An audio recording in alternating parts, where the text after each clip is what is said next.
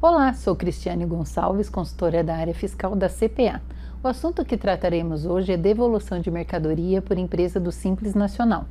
Segundo o regulamento do RICMS de São Paulo, artigo 4 inciso 4 do decreto 45490 de 2000, devolução de mercadoria é a operação que tenha por objetivo anular a operação anterior inclusive no artigo 57 do RICMS São Paulo, dispõe que na devolução de operações interestadual deve-se usar tanto a base de cálculo como a alíquota que foram utilizados na nota que, fiscal que acobertou a operação original.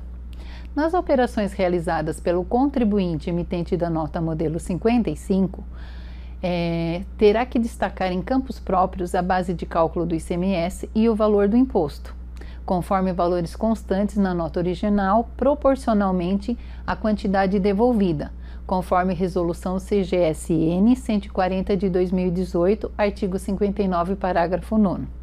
Retorno de mercadoria em devolução não é fato gerador de IPI, pois não ocorreu nenhuma modalidade constante no artigo 4 do RIP, que é o decreto 7212 de 2010. Independente da, do emitente da nota fiscal ser ou não ser contribuinte do IPI, o valor do IPI não deverá ser preenchido conforme previsto no artigo 200, 231, inciso 1 e 416, inciso 14 do RIP 2010.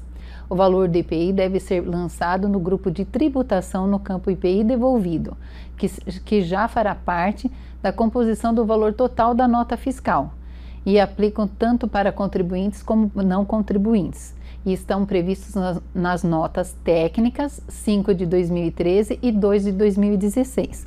A operação de devolução também não é fato gerador de CMS-ST. A empresa destacará no campo demais des, é, despesas acessórias e indicará no campo informações complementares o valor da substituição, conforme decisão normativa CAT 4 de 2010. Assim, a nota fiscal emitida com as seguintes informações é, relacionadas no documento original do fornecedor. No campo Finalidade da emissão, na aba Dados da nota fiscal, deverá preencher o campo 4, que é Devolução de mercadoria. Os campos de informações complementares do, dos dados adicionais deverão conter, conter o número da nota fiscal, a data de emissão, a operação fiscal original, a causa da devolução e o valor do IPI relativo à quantidade devolvida.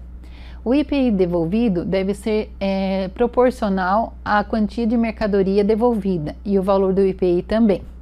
Portanto, a nota fiscal emitida pela empresa optante do Simples Nacional em operação de devolução terá destaque da base de cálculo do ICMS na operação própria, é, conforme previsto na portaria CAT 162 de 2008, sendo assim uma exceção à regra de emissão de documento fiscal pelo contribuinte do Simples Nacional.